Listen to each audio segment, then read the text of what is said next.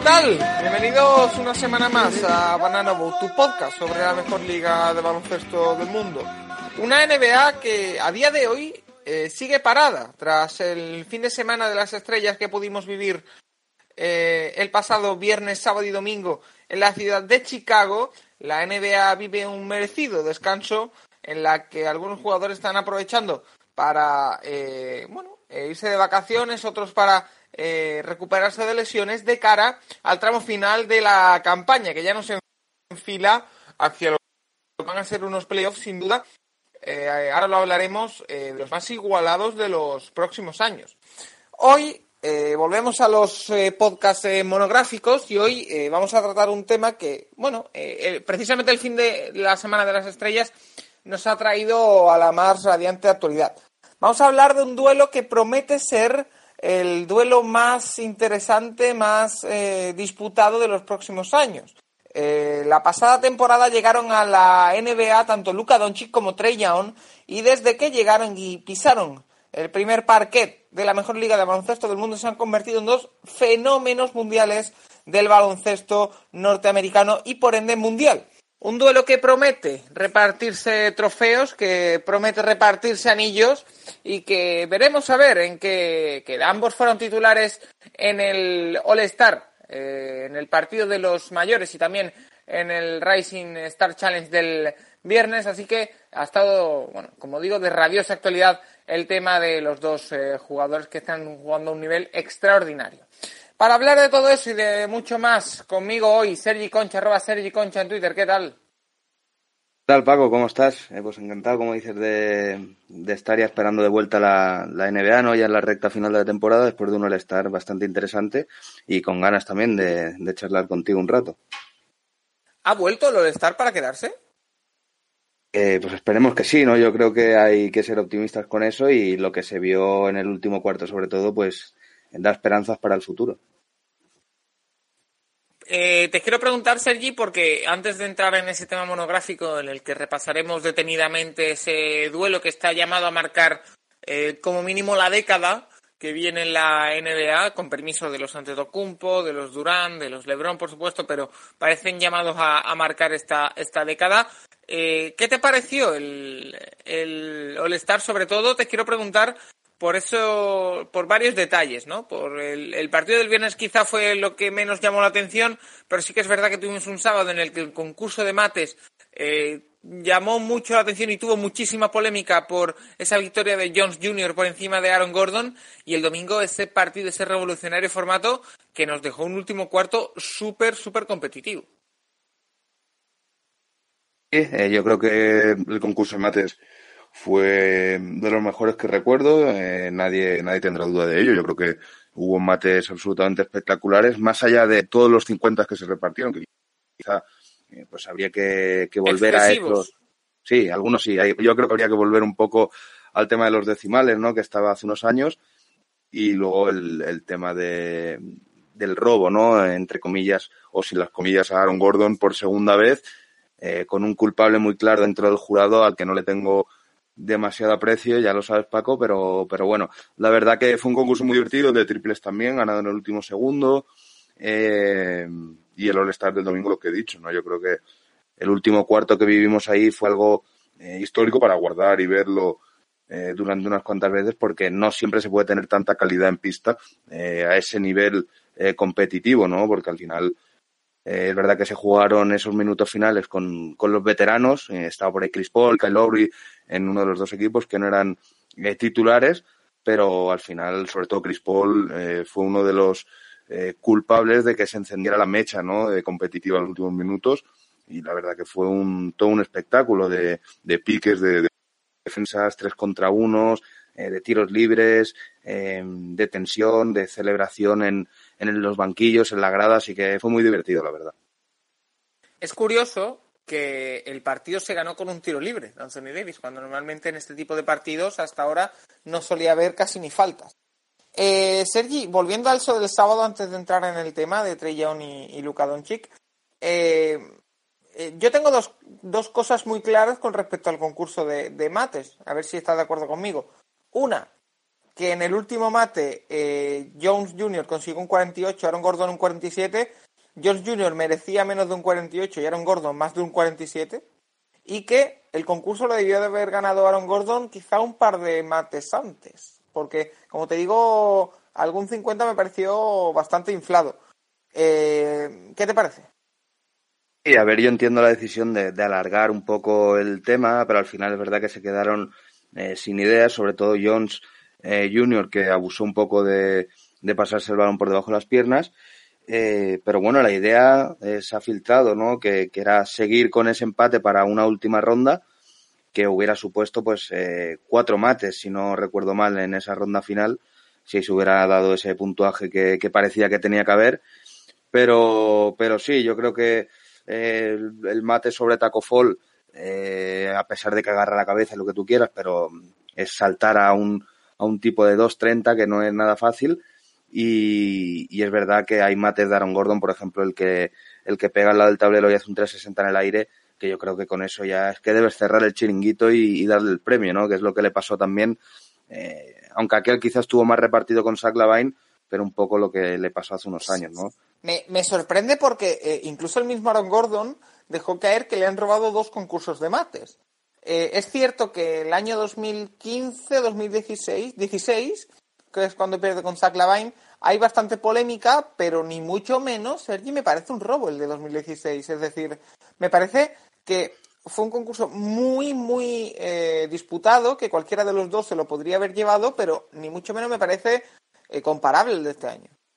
Lo que pasa que en aquella ocasión yo creo que sí que vimos, si no el mejor mate de la historia en un concurso, eh, entre los tres mejores. Yo creo que aquel mate por encima de la mascota, pasarse la pelota por debajo de las piernas. Por debajo de las dos piernas. Eh, Pero también vimos, también vimos un salto desde el, desde el tiro libre en el que Zach Lavin se pasaba el balón en el aire por debajo de las piernas, desde el tiro libre. Por supuesto. o sea, de, igualdad yo creo que aquel estuvo mucho más igualado y, si tenía que ganar Lavin, pues eh, no pasaba nada, ¿no? Pero, pero bueno, sí que podía haber Gordon ganado los dos y ya ha dicho que ya no va a volver, ¿no? Por esa circunstancia. O sea que también nos vamos a perder. quiere el concurso de triples ahora. Eso, como, como la Vain precisamente, ¿no? Que se ha ido también al de triples ahora. Eh, eh, Sergi, antes de cerrar con el All-Star, lo del domingo, eh, hemos dicho ya que muy positivo es el último cuarto con los veteranos jugándose cosas. Eh, ¿Podemos ver este formato en el futuro? ¿Tú crees que es viable? Yo creo que sí, yo creo que obviamente este año pues eh, se implementó por también darle un homenaje a Kobe, ¿no? Sobre todo el tema del último cuarto, pero yo creo se podría mantener como, como homenaje para siempre, ¿no? Es decir, 24 puntos el último cuarto. Y yo creo que no es nada descabellado, incluso podrán darle alguna vuelta más para hacer que, obviamente no todo el partido, porque es imposible mantener eh, ese ritmo, ¿no? Jugadores que no se van a ir ahí a, a jugar el pero sí que quizá pues toda la segunda parte, ¿no? Con, eh, con los suplentes y luego con los titulares, pues se puede hacer eh, algo parecido a lo que vimos. Y yo creo que sí, yo soy bastante optimista con, con este tema y creo que puede venir muy bien.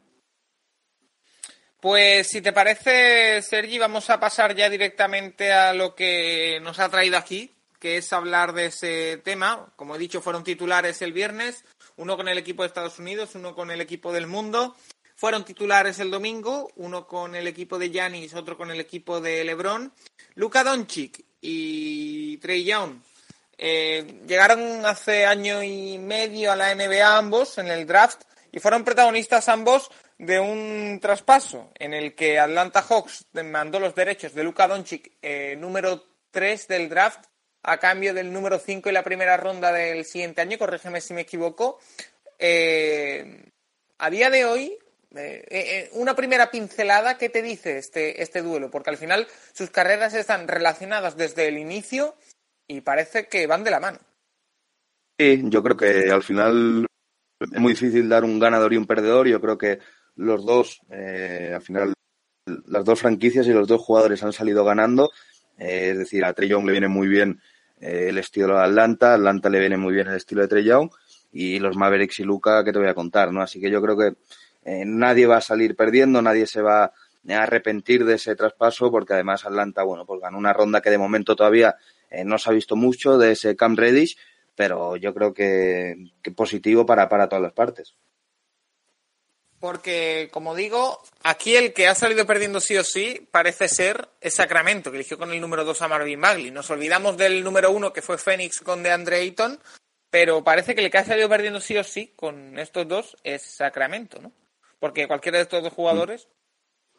Sí, al final en Sacramento el problema que tenían era que no querían tener un amansador de balón, ¿no? Teniendo a Daron Fox, que obviamente eh, puede estar al nivel eh, de estos dos jugadores en los próximos años. Se ha quedado un poco atrás, es cierto, eh, pero es un jugador capaz de ser una superestrella de la liga, como ya lo son Trey Young y Luka Doncic. Y al final, por no querer tener otro jugador de ese perfil similar, pues se decantaron por, por un perfil totalmente diferente como, como Bagley, ¿no? Que pues tampoco ha tenido problemas con, o sea, no ha tenido suerte con las lesiones, eh, y es un jugador que quizá llegaba, ya sabíamos que llegaba un poco más verde, pero que seguramente también pueda ser un, un gran jugador. Pero sí, evidentemente, si hay que poner un eh, alguien, no a señalar a alguien, pues es a Blade Divac y a los Sacramento Kings, que no estuvieron muy acertados ese día, pero, pero bueno, sí, al final son decisiones que pueden marcar eh, la década, como has dicho, ¿no? De una franquicia. Qué, qué raro, ¿no? Los Kings estando poco acertados. Eh, para meternos en harina, eh, Sergi, eh, vamos a hacer una serie de preguntas con respecto a este duelo, aparte de lo que vaya surgiendo, ¿eh? una charla que sea fluida, que vayan saliendo ramas en la conversación, pero lo vamos a estructurar por una serie de preguntas. La primera es, ese traspaso que se hizo, ¿qué ha supuesto para cada equipo? Y dejabas tú la primera pincelada aquí, pero por ejemplo, para Atlanta a mí se me ocurre que ha supuesto una apuesta quizá, incluso me atrevería a decir, desmedida, ¿no? Por la juventud. Y me explico. Eh, si vemos el caso de, Dallas, una vez consigue a Luka Doncic, Mark Cuban, que es un propietario bastante eh, intervencionista dentro de la franquicia primero, y después eh, bastante ambicioso, fue a por un jugador consagrado ya en la liga como Kristaps Porzingis. Era una oportunidad de mercado y consigue a partir de ahí construyen el proyecto. En cambio, Atlanta Hawks se encuentra con Trey Young se encuentra con Jason Collins, que cayó en ese draft, si no me acuerdo también, John Collins, perdón, y eh, consigue una primera ronda extra con la que tiene que apostar y apuesta por eh, Cam Reddish. Entonces, nos hemos encontrado que con ese traspaso provocas que Atlanta Hawks sea un equipo eminentemente más joven que Dallas Mavericks, con lo que los resultados implican para ello. Ahora han conseguido a Capela en Atlanta, que me parece que es una eh, adquisición muy, muy interesante, pero eh, lo primero que hace ese traspaso, como digo, y las gerencias, evidentemente, de cada equipo, es eh, cambiar el rumbo de cada uno del proyecto deportivo. Sin duda, como dices, eh, lo primero que hizo Dallas es pasar unos partidos, darse cuenta que tenían algo muy especial en Luca y decidieron traspasar directamente el resto del quinteto titular. Es decir, vieron que esa pareja que quizá en un primer momento veían que podía marcar la época en Dallas con, con Dennis Smith Jr. no funcionaba y, a la mínima que pudieron pues eh, largaron a Dennis Smith junto a eh, Wesley Matthews y, de Andre Jordan al final era pues eh, parte de, ese quinteto y luego a Harrison Barnes era un jugador que sí encajaba más pero ya Dallas había entrado en una fase de la temporada donde no importaba entrar en playoff en ese primer año donde querían, querían darle todo el protagonismo a Luca querían eh, también eh, pues tener un ahorro económico para poder eh, maniobrar mejor en el futuro y, querían también rejuvenecer la plantilla, ¿no? No al nivel de Atlanta, pero sí al, a lo que se ha dado en Dallas, ¿no? Que creo que han estado muy bien. Entonces traspasaron cuatro jugadores prácticamente en, en poco tiempo, cambiaron drásticamente la, la plantilla, todo por darle las llaves del equipo a Lucas desde el primer momento. En Atlanta la situación era que tenían contratos muy malos eh, como Charles Parsons, eh, Evan Turner, eh, que al final han tenido que ir jugando con eso hasta que lo han podido traspasar también esta temporada. Pero sí es verdad que, bueno, yo creo que allí ya la temporada se dio por perdida más pronto que en Dallas y, la cosa era pues rejuvenecer todo lo que pudieran, hacer crecer a esas jóvenes promesas y es lo que están haciendo todavía a día de hoy, ¿no? Sin, sin dar todavía ese siguiente paso a ser competitivos. John Collins, que fue en el draft anterior, ¿eh? me he equivocado yo, no, no salió en el mismo draft que, que Trey Young. Pero, eh, ¿tú de verdad crees que Dallas estaba en una mejor posición eh, al producirse este traspaso que, Atlanta. Es decir, eh, porque por lo que digo, por lo que dices, tenía más contratos basura, etcétera, etcétera. ¿Tú crees que estaba en peor posición? Porque yo tengo mis dudas. Eh, no, no lo creo que, estuviera Dallas en, peor posición, simplemente que o sea, la plantilla de Dallas inicialmente, con esos jugadores que he mencionado que traspasaron, era una plantilla, yo creo, ideada para poder estar en playoff, para darle los últimos playoffs a, a Novitsky sobre todo, eh, pero bueno, al final eh, se fueron acumulando bastantes derrotas, eh, también por, pues eso, porque no acababan de encajar Denis con Luca y se perdieron bastantes partidos, luego el, fondo de armario tampoco era el que, el que hay hoy, o, sí que se, eran los mismos jugadores, pero todavía no habían dado ese paso adelante que sí que han hecho este año. entonces, bueno, la situación era complicada. ya llegado un momento de la temporada decidieron que era mejor eh, traspasar todo. Si hubieran empezado el curso con, eh, como este, de 30 victorias, 15 derrotas, si hubieran estado en playoffs, si hubieran hecho esos traspasos, eh, pues no lo sé, eso ya es muy difícil de saber, pero yo creo que en Atlanta la posibilidad de, de ese año tirarlo seguro, de no estar en playoffs, la idea yo creo que esta temporada sí que era intentarlo, pero tampoco han podido, ¿no? Así que bueno, estar en una situación. Tampoco, tampoco están destacando sobremanera ni de Andre Hunter ni Cam Reddish, los dos rookies que hemos comentado ya, el número 4 y el número 10, eh, es que no me acordaba que de Andre Hunter fue número 4 ¿eh? del draft. Sí, está pues, pasando quizá por hmm. debajo del radar igual que, el equipo. ¿eh? Una camada de draft no muy muy destacada, más allá de, de Jamoran y ahora pues eh, Sion Williamson que ha vuelto también con mucha fuerza y, y bueno pues pues que pescaron yo creo a muy largo plazo, ¿no? Con jugadores eh, quizá menos hechos, pero con un techo más alto, quizá en próximos años. Porque la siguiente pregunta que quería plantearte era, eh, y viene relacionado con esto de los proyectos, es, eh, ¿hubiera pasado lo mismo de, no haberse producido el traspaso? Es decir, si vemos las estadísticas de Trey Young y de Luka Doncic, en puntos por partido están bastante igual, en asistencias también, eh, cambia sobre todo a la hora de, de, los, de los rebotes. Es decir, tampoco para un base tampoco es nada eh, extraordinario. Eh, en Dallas, por ejemplo, habría pasado lo mismo si hubieran tenido a Trey Young, es decir, hubieran traspasado por Porzingis, hubieran confiado tanto en ese rookie, ¿tú crees? ¿Tú que sigues de cerca a los Mavericks? puede ser, a ver, de, primeras también te diría que un Trey Young con Dennis Smith, Dennis Smith no, no me hubiera encajado mucho y al final eh, se hubieran dado cuenta un poco también de que Trey Young era mejor que Dennis Smith y hubieran buscado un traspaso. No sé si por, por tres piezas más, como fue Matthews y DeAndre, eh, porque yo creo que un pivot como DeAndre quizás sí que podría eh, convivir mejor con, con Trey Young, que es lo que le ha faltado precisamente a Atlanta, ¿no? Y ahora lo tienen con Capela. pero sí que quizá hubieran buscado un traspaso menor con Dennis Smith Jr., que ya era un jugador que, que conforme pasaban las semanas iba perdiendo valor, ¿no? Porque eh, tenía menos protagonismo, eh, tenía esa falta de química con, con Luca, que yo creo que también hubiera tenido una falta de química con, con Trey Young, porque era un jugador que se creía por encima de sus posibilidades y, ni en los Knicks ha podido eh, demostrar nada todavía, ¿no? Así que yo creo que a nivel deportivo el equipo quizá no hubiera sido tan competitivo ahora mismo con, con Trey Young que con Luca, pero a nivel del año pasado yo creo que las cosas hubieran sido similares.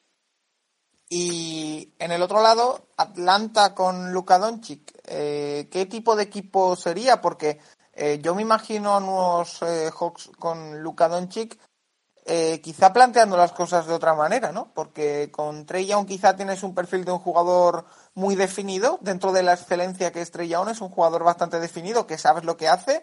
Jugador exterior, que tiene buena visión de campo y que tiene un rango de tiro impresionante. Pero en cambio con Luka Doncic prácticamente eh, lo puedes construir eh, a, tu gusto. Es decir, es un jugador tan polivalente y con tantas posibilidades. No digo que sea mejor que Trey Young, pero sí que es eh, un jugador más moldeable, ¿no? Todavía porque puede ir más hacia adentro, puedes ponerlo también en el backcourt como alero, mm. tiene capacidad reboteadora de asistir, de anotar.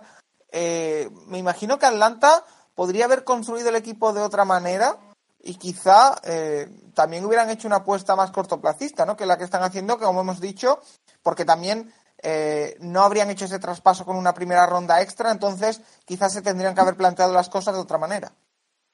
Por supuesto, lo primera, la primera consecuencia sería que no hubieran tenido eh, quizá ni ese pick 4, hubieran tenido quizá uno más alto, hubieran eh, ganado algún partido más, ni hubieran tenido ese pick extra en el número 10. Entonces, pues eso te obliga también un poco a tirar por eh, menos rookies y, más apostar por la agencia libre quizá o, o, vía traspasos, que es lo que han hecho en, en este mercado precisamente, ¿no? Ya de cara al año que viene seguramente, porque aunque creo que no están demasiado lejos del octavo puesto en el este. Yo creo que ya a estas alturas, eh, a no ser que Capela ahora eh, con Trey Young sean una pareja formidable desde el principio, que repito, a mí Capela es un pívot que me gusta mucho. Eh, yo creo que Atlanta ya se va a quedar un poco corto este año. Pero, pero sí, estoy de acuerdo en que, que Doncic en Atlanta yo creo que hubiera aportado eh, más victorias, sobre todo a corto plazo, como dices, porque es un jugador que al final eh, ha cambiado también el rumbo de Dallas prácticamente solo, ¿no? A pesar de que todo lo que ha comentado de Porzingis, pero ha convertido un equipo perdedor el año pasado a uno ganador en Atlanta que podríamos decir que es más fácil, ¿no? Por el, por el sitio donde están, eh, pues hubiera sido todavía quizá más, eh, más clarividente. Y que, eh, Sergi, no sé si estás de acuerdo conmigo, pero yo creo que el, el entorno también ha tenido mucho que ver. Es decir, eh, no me imagino a Luka Doncic tan cómodo en Atlanta como lo está en Dallas. Es decir, Dallas, una franquicia que lo llevaba siguiendo mucho tiempo, que puso a sus pies la franquicia de Luka Doncic desde el primer momento. No sé si Atlanta hubiera estado dispuesto a hacer eso porque realmente a lo mejor no lo tenemos tan de cerca como tenemos el caso de Luka Doncic, por lo tanto no podemos eh, decirlo con total exactitud, pero tampoco da la sensación de que haya entregado las llaves tan rápidamente a Trey Young o le haya hecho el equipo a la medida de Trey Young o, nada parecido. Es decir, eh, quizá el, entorno y, cómo trató y cómo acogió la franquicia y, y, y todo el mundo de la NBA Luka Doncic eh, no hubiera sido posible en Atlanta como si ha sido en Dallas, que ha sido, en, yo creo, parte importante de su adaptación y de su rendimiento. Y Trey Young llegó con la etiqueta al final de, de, ser un poco el chico highlight, ¿no? Porque veíamos muchos... A mí, a mí no me gustó, yo no daba un duro por mm. él, ¿eh? Y luego, bueno, pues nos ha callado la boca, es verdad, ¿no? Eh, sí, sí, total. Pero bueno, pues hay gente, venía quizá con esa etiqueta un poco de chico malo, ¿no? Y Luka Doncic de, de chico bueno, de muy tranquilo, de siempre esa sonrisa. Eh, venía de Europa, al final el contexto, como dices, es importante. Dallas es una franquicia que históricamente ha apostado por jugadores europeos y les ha salido bien. Obviamente el caso eh, de Nowitzki es el más claro. Eh, además, pues ese romanticismo, ¿no? De coincidir el último año de uno con el primero de, de otro, de, de las dos caras que va que ha sido no por un lado la, la, cara de Novitsky que es el, el pasado y, y Luka Doncic el futuro al final van a ser las dos grandes caras de, la historia de Dallas.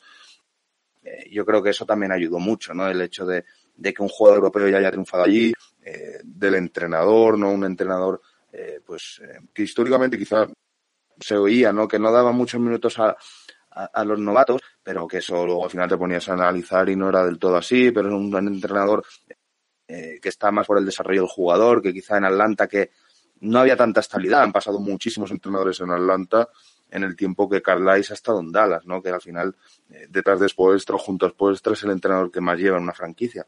Yo creo que esa estabilidad, eh, lo que has dicho también de Cuban, ¿no? un, un propietario ambicioso que está pendiente del equipo, que se preocupa por los jugadores, eh, todo eso suma, evidentemente eso suma, y al final yo creo que Lucas estaba encantado con la idea de ir a Dallas, también por ciudad, yo creo que no está en ninguna, pero aunque Dallas no es una ciudad espectacular, creo que será mejor que, Atlanta también. Eh, Sergi, valorando los pros y los contras, lo que ha tenido que dar cada franquicia, lo que ha recibido, lo que, cómo está rindiendo cada jugador, que al final la realidad es lo que he dicho al principio eh, el rendimiento de ambos es bastante parecido. Es decir, en cuanto a números, en cuanto a impacto, eh, sí que es verdad que Luka Doncic está un puntito por encima por esa capacidad reboteadora y por esa capacidad de triples dobles, pero en términos absolutos, la verdad que es bastante parecido. Eh, la pregunta del millón, que es la siguiente de este esqueleto que, que tenemos preparado, ¿valió la pena para ambos? Creo que sí, como he dicho un poco al principio, yo creo que ahora mismo le preguntas a ambas franquicias y nadie se va a arrepentir de lo que hicieron. Yo creo que Dallas eh, tenía la capacidad de, de, poder ofrecer una ronda futura porque eh, podían pensar que ya iban a ser un equipo eh, más ganador al año siguiente. Al final eh, fueron más derrotas de las previstas y, y, cayó esa ronda al top 10 que tampoco pues era una ronda excesivamente que te va a salir una superestrella o difícilmente te va a salir, pero yo creo que Dallas se podía permitir eso y valía la pena porque tenías el mejor proyecto europeo en, muchos años, ¿no? Al final Doncic venía con 18 años de ser MVP de, la Euroliga, de ser campeón, al final eso, eh, cuando tienes eso es que es algo especial, ¿no? Y por parte de Atlanta, yo creo que lo que he dicho un poco al principio, creo que necesitaban más un base puro, un base eh, tirador eh, como Trey y al final pues se llevaban esa ronda extra que, les ha venido, bueno, de momento no demasiado bien, pero yo creo que en el futuro será mejor para ellos, ¿no? O sea que yo creo que las dos partes están contentas y deben estarlo.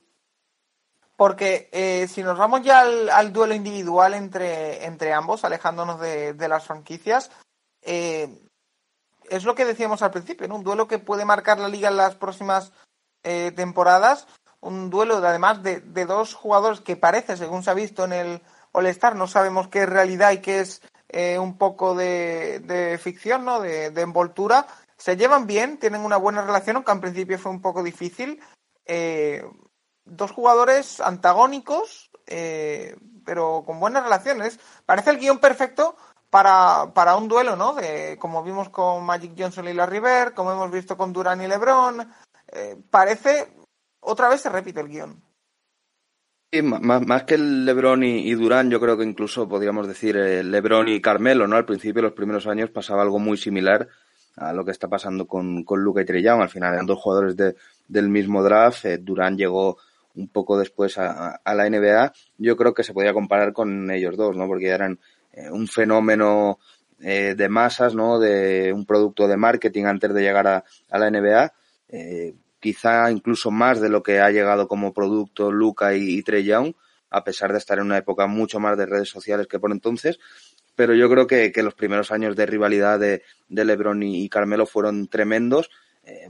y pues, podríamos decir güey también, pero como al final sus carreras eh, se unieron y han estado también muy ligados, eh, pues quizá ahí se, pierde un poco esa rivalidad, aunque aquí puede acabar pasando lo mismo. De momento se llevan bastante bien y quién sabe si en un futuro podrían acabar en, el mismo equipo, ¿no? O sea que yo creo que es importante que haya esa rivalidad, pero ese respeto que se tienen eh, ambos también es, muy bonito para, para la liga, ¿no? Al final, siempre que tienen ocasión, hablan muy bien el uno del otro. Lo vimos en ese abrazo en el partido de, del viernes de, los rookies y sophomores. O sea que yo creo que es una rivalidad que va a ser eh, muy, muy bonita y, veremos si culmina ¿no? en unas finales futuras eh, Dallas-Atlanta, que también sería algo, algo bonito para cerrar el círculo. Y, o incluso para abrirlo, quién sabe, para abrir una, unos duelos en la cumbre, porque al final solo se pueden ver en finales de la NBA, en, en playoff, al estar por ahora, ¿eh? al estar en conferencias diferentes. Algo que también le añade un poco de épica al, asunto. Eh, analizándolos, Sergi ambos, eh, podemos decir en similitudes, si hacemos una columna de similitudes y otra de diferencias, podemos concluir que ambos son grandes anotadores, podemos concluir que ambos tienen una gran visión de juego y podemos concluir que ambos son definitorios para sus equipos. Es decir, desde el primer momento se han convertido en lo que hemos dicho antes, en pieza capital o piedra angular de sus equipos. Diferencias, hay muchas. La primera, a la hora eh, de crearse tiros. Es decir, Luka Doncic es un jugador que aunque eh, parece más lento que Trey Young y probablemente lo sea, eh, tiene más cuerpo que el, que el, jugador de Atlanta y puede crearse mejor sus tiros, mientras que Trey Young se vale quizá de una mayor habilidad con las manos. Eh, a la hora de, ver el juego, eh, Luka Doncic eh, creo que tiene una capacidad mayor de penetrar en la zona y a partir de ahí buscar opciones, mientras que Trey Young, bueno, es un asistente más de pick and roll, más de clásico en ese sentido. Entonces, en esos aspectos que digo, vemos tanto similitudes como diferencias en jugadores que producen lo mismo o bastante parecido, pero de forma bastante distinta. Yo creo que sobre todo eh, Trey Young está por encima en el eh, lanzamiento exterior, aunque sus porcentajes también sean similares. Eh, Trey Young es más un tirador, eh, podríamos decir, y Luka Doncic es más un penetrador. en visión de juego es cierto que están muy parejos. ambos son capaces de abrir la, la cancha, de buscar la mejor opción para su equipo, quizás sí que Lucas sea un poco menos egoísta en ese sentido que, que Trey Young. Eh, luego, sí, la gran diferencia. Pero quizá, quizá, quizá Trey Young es más egoísta a día de hoy porque no tiene los compañeros, como hemos dicho antes, que tiene Luka Doncic, o no tiene nada que ver. Eh, puede ser, bueno, veremos ahora cómo, cómo va esa pareja con Capella. Y yo insisto, tengo muchas ganas de, de ver si puede conectar con, con un pivot dominante eh, como es el suizo y, y, de verdad le puede alimentar bien en, en, la zona. Eso, bueno, está por ver. Ahí también será una, una evolución para, para Trey Young.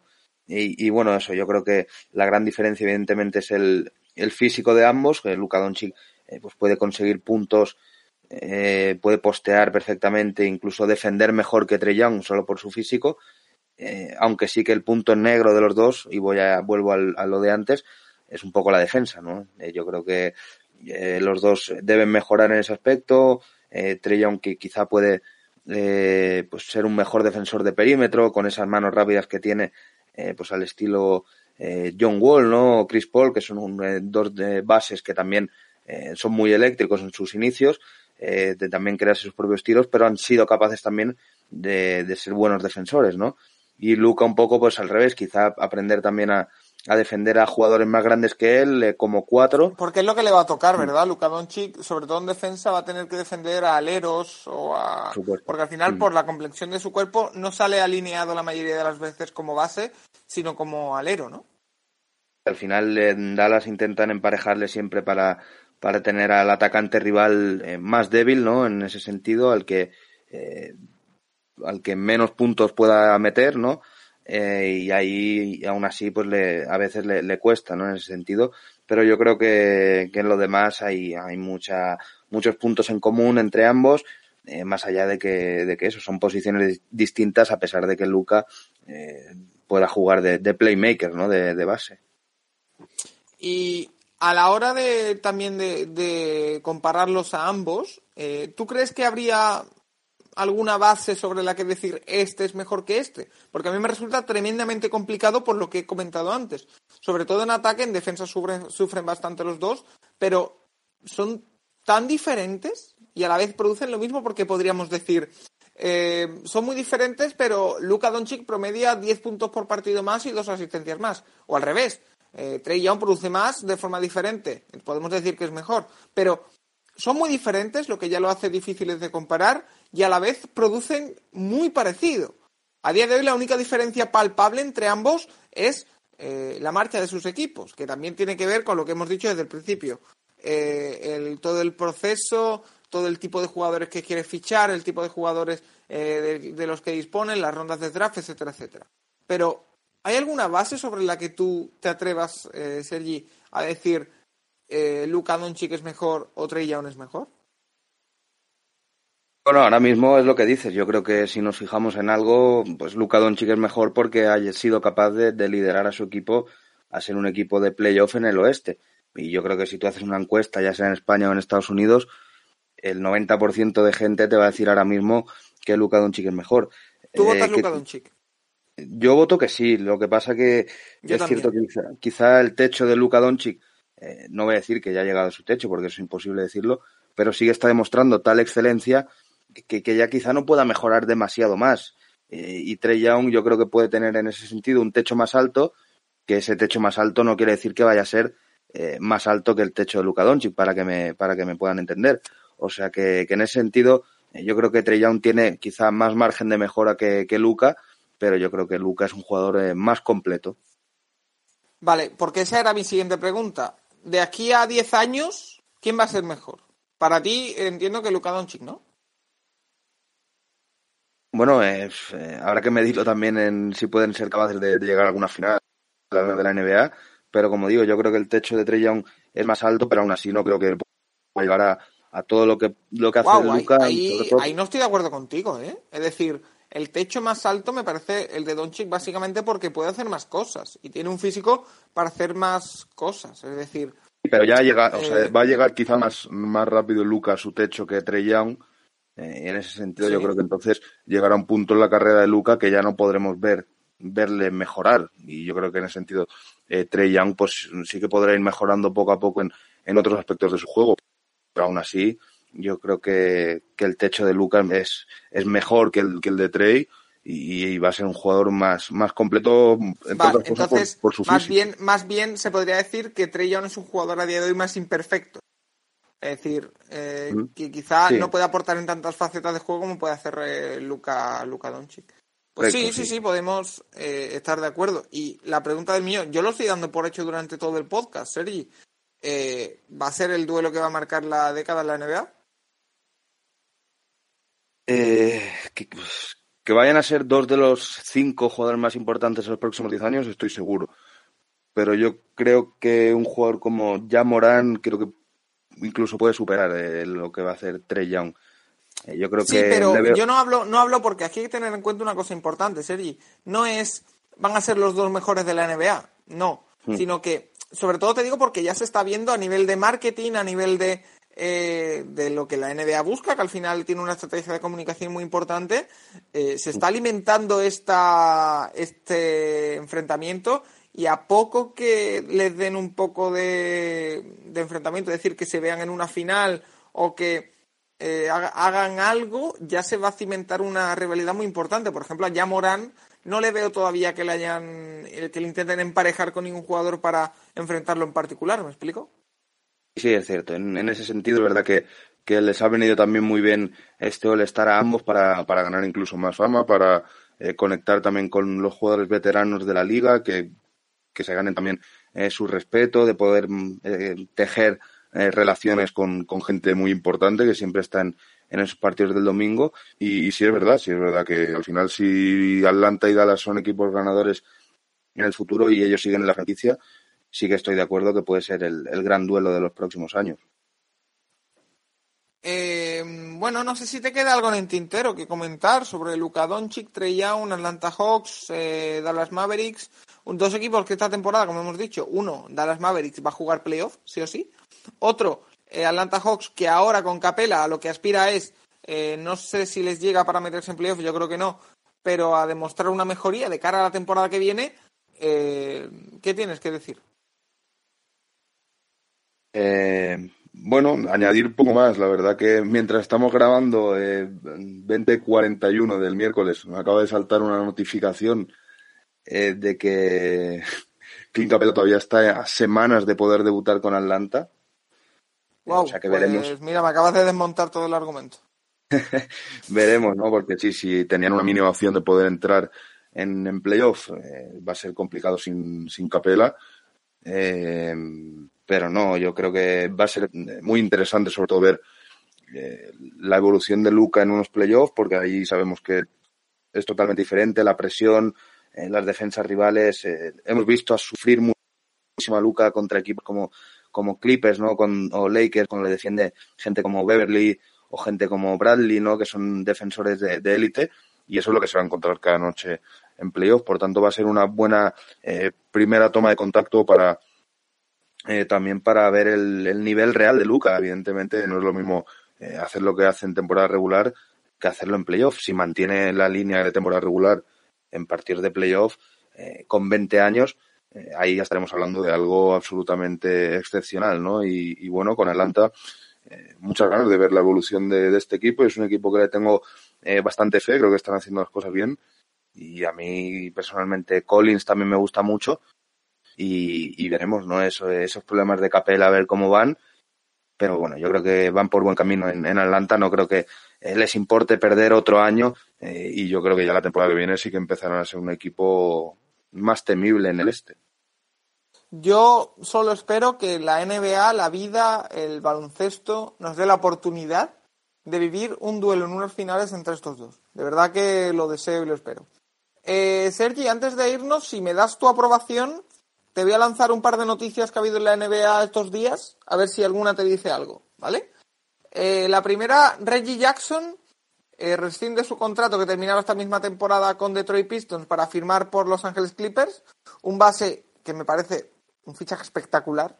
Solo hay que ver cómo, cómo ah, vuelve de esas lesiones que le están maltratando en los últimos meses.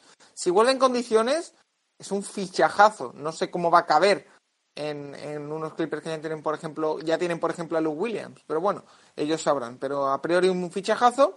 Y segundo, Cleveland Cavaliers cambia de entrenador. Hace unas, unos meses grabamos con Santi unos podcasts, un podcast, perdón, dedicado a los equipos de los que menos se hablaba, entre ellos Cleveland, y yo decía que, que si alguien sabía cómo se llamaba el, el nuevo entrenador de Cleveland. Bueno, pues ya no existe. Eh, Boylen eh, deja de entrenar a, al equipo de Ohio, el nuevo entrenador será Bickerstaff, eh, que era su ayudante, hasta que eh, no sé si este mismo año decidirán cambiar o ya aguantar hasta final de temporada y a ver a qué tipo de entrenador eh, fichan. También suena para los Knicks Tontivo 2. Bueno, parece que los equipos del fondo de la tabla no quieren salir de ahí. Eh, ¿Alguna cosa que te diga? Estos- lo que, lo dices, yo creo que el, el tema de los Clippers es un abuso, o sea que mm, ya habían fichado Marcus Morris, ya espectacular, eh, les faltaba una pieza en el puesto de base, iban a por un base eh, titularísimo y con una trayectoria bastante sólida, que no es un base de primer nivel, pero es Reggie, un base que Reggie puede aportar Jackson mucho. podría ser titular perfectamente en 20 equipos de la NBA ahora mismo. Seguro, seguro, y se va a notar que va a jugar 10-15 minutos en los Clippers, eh, porque toda la rotación es increíble a día de hoy. Yo creo que es una de las plantillas eh, más profundas que se recuerdan en, me atrevería a decir, en la historia de la NBA. Yo no recuerdo un equipo eh, que los 12 jugadores eh, sean eh, 12 jugadores que pueden jugar mucho más minutos en cualquier otro equipo, ¿no? Yo creo que es increíble lo de, lo de los Clippers. Y, y lo de Cleveland, yo la verdad que tampoco no le ponía cara a este entrenador hasta que lo, lo, ayer, lo hablé ayer también en, en otro podcast. La verdad que no he seguido ningún partido de Cleveland ni, ni creo que lo vaya a hacer esta temporada. No, no. Y, que y no. bueno, sí que he leído que era un entrenador que, que había tenido bastante polémica en las- con, los, con algunos jugadores. eh, y bueno, al final era una situación que iba a explotar de un lado a otro. Y son entrenadores que les cuesta mucho salir del básquet universitario. Eh, muy pocos se pueden adaptar a la NBA saliendo de, de universidad. Y bueno, pues es un caso más que va a pasar sin pena ni gloria. Y, seguramente pues tenga que volver a, su carrera universitaria, que ahí eh, estará más tranquilo y, con mucha menos presión, ¿no?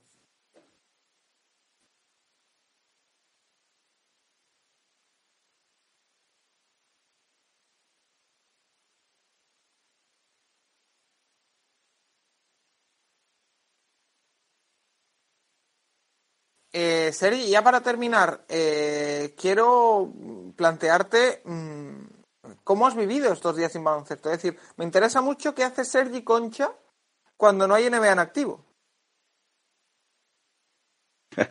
Pues sí, es complicado, es complicado y aún quedan un par de, de noches, eh, pero bueno, pues ver otros deportes, la verdad que eh, por suerte ha, ha Te vuelto visto en la el, Champions. gimnasio, en el gimnasio incluso. ¿eh? Sí, sí, sí, la verdad que, que hay que hacer un poco cosas nuevas, ¿no? Para paliar esa falta de, de NBA y, y, tantas horas muertas en, a lo largo del día. Pero bueno, se, se ven otras cosas, se ve... eh, la cosa es que ha parado también el baloncesto, la Euroliga tampoco, eh, tampoco ha habido, sí que ha habido Copa del Rey, eh, pero bueno, pues eh, hemos pasado un poco al fútbol también, ¿no? A mí, debo decir que me han cortado la temporada, me la han partido una semana en el peor momento. Es decir, cuando más ilusionado estaba, me han traído el All-Star que me ha vuelto a recordar que mi equipo no tiene eh, ningún, e- ningún jugador All-Star y me han destrozado. Es decir, me han bajado toda la burbuja de Angelo Russell, de Cal Anthony Towns, me la han bajado entera.